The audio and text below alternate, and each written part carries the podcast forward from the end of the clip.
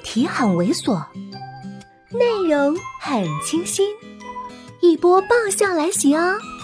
作者：金刚芭比，演播：余音。我睁眼看着他，他几乎乐不可支。你欺负我？你到现在还觉得你一直在欺负我呢？告诉你吧，我都是骗你的，无辜天真，好欺负。那些都是我装出来骗你的，我就是想看看宋子妍放弃我姐姐，找的是什么样的人。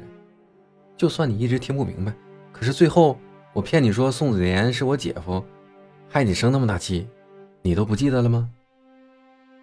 我看着他，不太能反应现在的他张扬嘲讽，没有当初一点纯良无害的样子。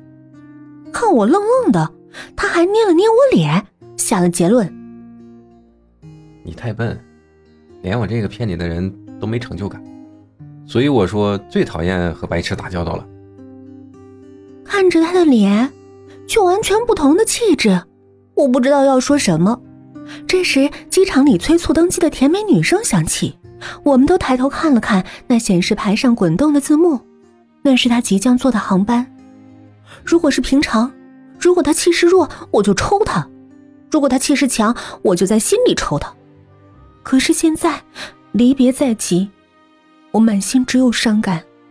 从那显示牌上回过眼，跟嘱咐小孩似的。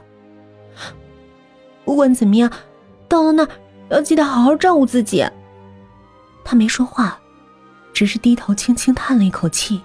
不一会儿，却突然抬头看着我身后，惊异的喊：“总经理！”我下意识的要转身看。头发忽然被他拉住，一痛，身子不由得向前一倾，嘴上一阵温热，脑子一空。反应过来时，那个罪魁祸首已经背着包走到了检票口。我看着他背着背包的身影，混入熙熙攘攘的人群中，张张嘴，很想喊声再见什么的，可是怎么都说不出口。直到他一拐弯，人再也看不见，我才转身，慢慢的走回去。坐上出租车的时候，手机在口袋里开始震动，拿出来一看，是黄毛的短信。有一句真心话，我来不及告诉你。就算不看恐怖片我也想一直握着你的手。再见。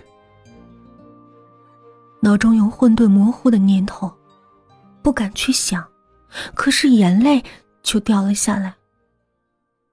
回到家的时候，宋子妍已经回来了。去哪儿了？我放下包说：“啊，去送黄毛了。他今天出国。”他看看我被揉得红肿的眼，也不多说，只嗯了一声，就进了卧室。